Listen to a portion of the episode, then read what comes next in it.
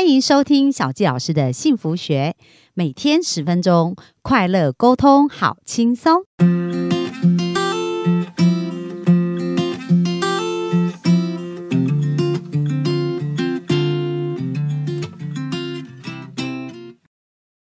欢迎收听小纪老师的幸福学，很开心又在空中跟大家见面。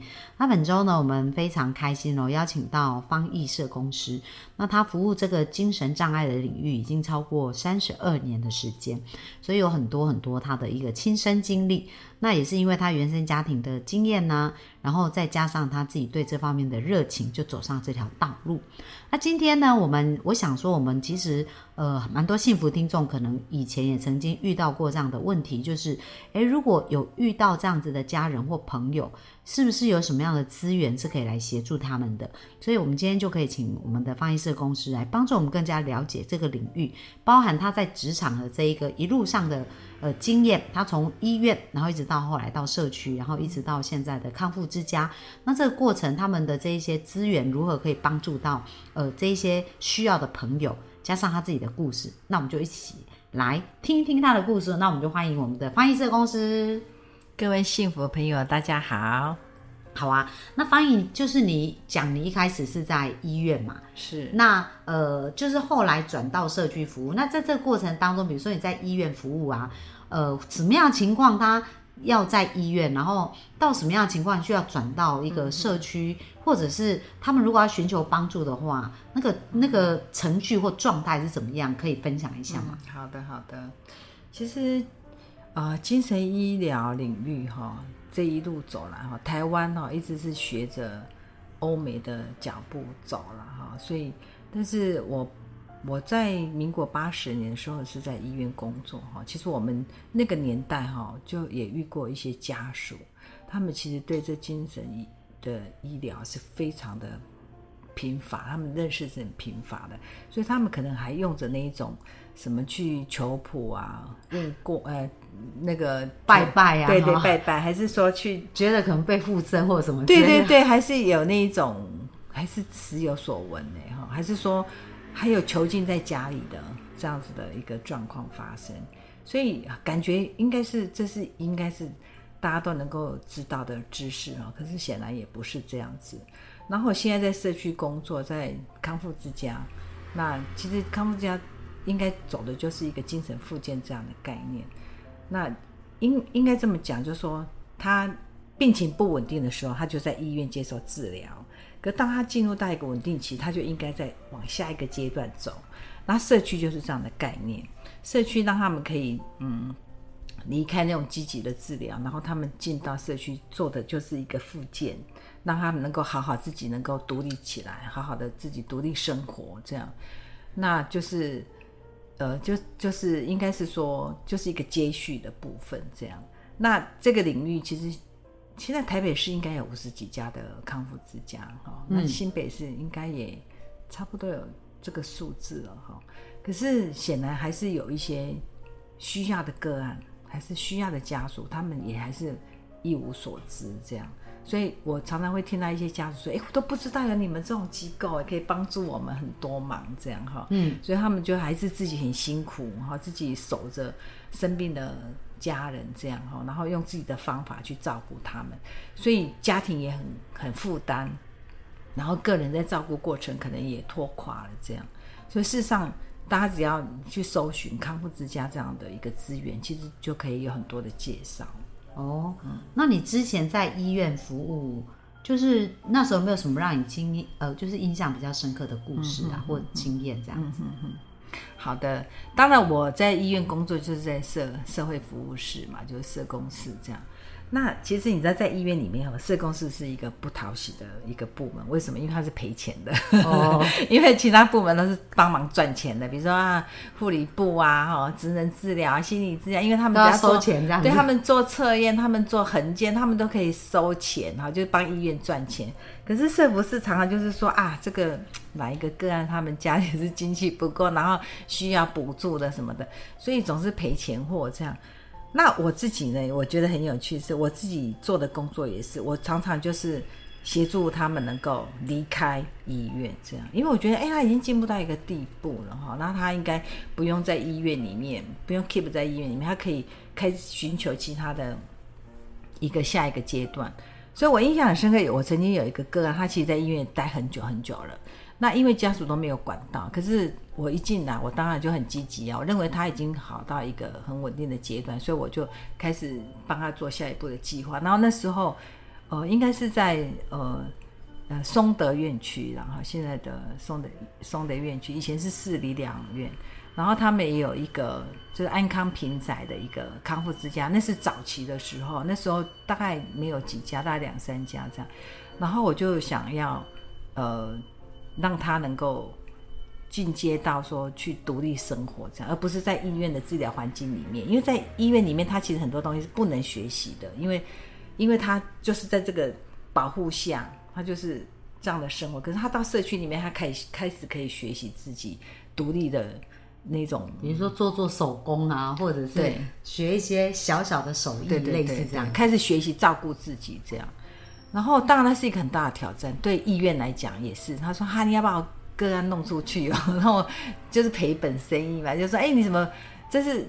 有个案在，那医院是赚钱。你把个案弄走，那医院就会损失嘛？对，这已经很够浪玩了，就有点不讨喜。然后再来是家属，我要说服家属这样，然后家属也很心里很忐忑，说哈，我是去社区是要干嘛这样？然后印象深刻就是我约了家属，我带着哥啊，然后我们一起去那个康复之康复之家，就是那个安康平仔那个地方，我们去面谈，因为他有很多关卡要评估，要面谈这样，然后。一开始那个家属就很勉强说：“哦，好了好了，我怎样配合我怎样配合。”直到最后一关，因为那个工作人员就提出来一个要家属配合的一个部分，就说他如果发病的时候，他如果不稳定，呃，发病还是说他不按时回家，还是说他不配合团体规范等等等等所有可能性的事情的时候，那麻烦。你要把一定要不是你要出面处理哦，他没有加单压危机，可是他说那你都一定要出面亲力亲为来处理这样。然后他妈妈一听到这个就直接说好了，我们谈到这里，我不可能带他来，因为他妈妈觉得已经够了，他觉得他不要再负担那么多事情了。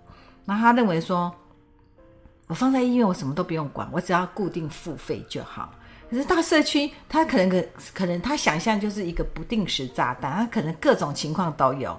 那他想到他的日子就开始不好过，他常常都要出面处理他的问题，所以妈妈就断然拒绝。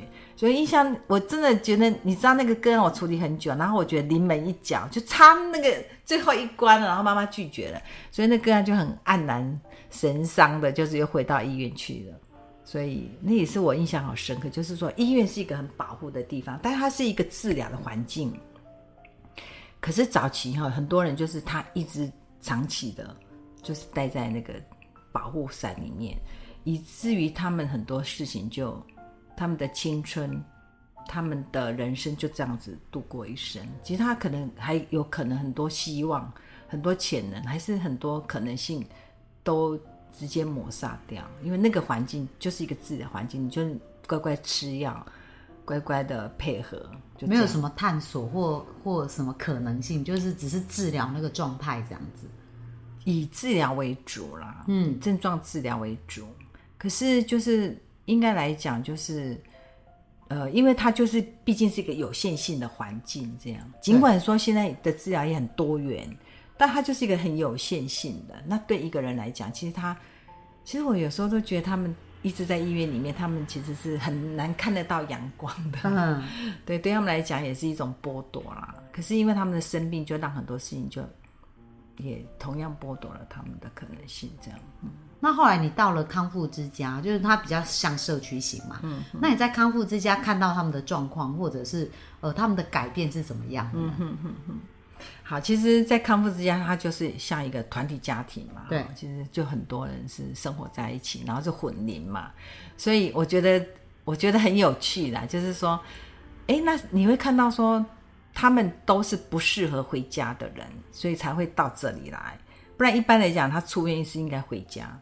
那他们就是有各种因素，不见得他不好，而是各种条件那他不适合回家，所以他可能就进到这样一个一个团体的家庭里面来。然后在这里面生活呢，其实我我其实很有趣，就是我的住民常跟我说：“哎，我很忙哎，哎，真的，我觉得他们生活都很忙。比如说，他们几点起床，几点起床以后就开始一系列要做的事情。比如说，我们可能我们一般的人就说啊，我起床我就呃漱漱洗呀，哈，什么各种。”呃，生活的就是很 routine 的那种生活模式，可是对他们来讲不是，那是进入到训练。怎么说呢？他光刷牙就是一个人卫生的训练，洗脸怎么把自己把洗得很干净，这就是一系列的训练。这样完了以后，他可能需要好进入到一些认知的训练，他要读报，然后他要开始读完报要开始训练，把这些学习看到的然后说出来，这也是一种训练。这样等等，然后所以他们每天有很多各种不同的。一些安排，应该是说，那也只是那些安排都是为了让他可以好好的活下去，好好的自己把自己安排好活下去，这样。嗯，所以他们因为他们的生病，他们的疾病会让他们很多功能在退化还是丧失。那我们这样子的一个训练的安排，就是让他可以维持住。嗯，所以基本上他们在社区里面其实就很忙碌，但就是。呃，当然我们也分很多不同的阶层，那有的人是功能好更好的，他就是进到职场去工作，所以他们有时候拿着公司包就去上班了，所以没有人知道他是个生病的人，对，然后他赚的薪水可能也不输工作人员哦，哈，就是不输一般的上班族这样，所以只是他们有一个需要自己去克服的问题，就是他怎么跟他的疾病好好的共存，嗯，那他带着这个疾病，他怎么好好的再去。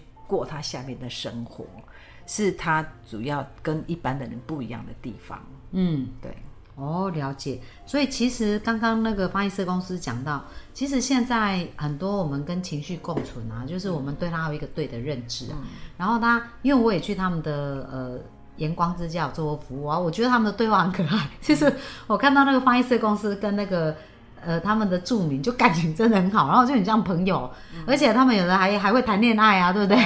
对。然后还出去外面工作啊，对对。然后自己就是很像孩子耶，我觉得他们有时候感觉。然后我发现那个方医师公司在跟他们对话，也是很开心，就跟我以前想象不太一样。以前我就觉得啊，这样的环境感觉好像很悲伤啊，嗯然后很多的。无可奈何，可是，在在在那边，我感觉到说，哎，好像他们是有在成长，有在学习，而且生命是有在朝更好的方向前进。嗯，确实是这样子。其实像今天呢，就很有趣，就是有一个助理跑进来说，那个鱼缸里的鱼肚子饿了，都觉得很有趣。那就是他的工作，他每天就是在去喂鱼这样。然后他时间到，他就说，那个他他们会这样看他们，就是他们。他们的世界里面，我觉得好像是被保护好的。他们看很多事情非常单纯，所以你知道我很喜欢问他们事情。比如说我自己，哎，我今天看起来怎么样？我真的不用照镜子，我问他们就好。他们是他们是非常的诚实的。你今天看起来黑眼圈，说哦，老师你长那么困魔后哈，马上他就会给你很清楚的答案，而且是不加修饰的。好，还是说你真的比较漂亮？问他们真的很准，他们他们不会。我觉得他们真的是好像是被保护好的一个一一群人这样，他们的灵魂非常的干净，所以我有时候觉得反而跟他们的相处是一件很愉快的事情，就是就是 不会不不用太戴太多的面具，跟外面的职场完全是不太一样。嗯，然后我有一个个案，他就是有严重的幻听跟妄想这样，然后他其实经常会对我敌对这样。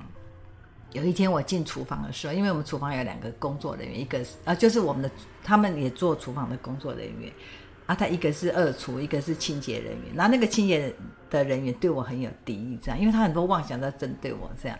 然后那个二厨就跟我说，他们都叫我龚姐，他说龚姐龚姐，我跟你讲哈啊，那个这个佩奇他常在他常在骂你耶，然后我就我就转头问他说，你为什么骂我呢？他说。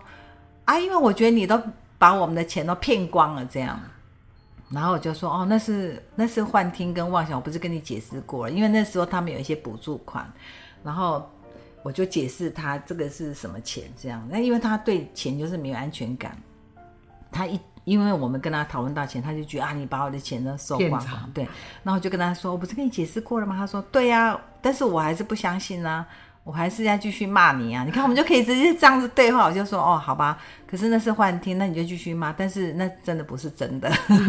然后他就笑一笑，我也笑一笑，这样，因为就是他的疾病是这样，那个疾病他听到的声音是这样，然后他就没有办法判断是真的假的。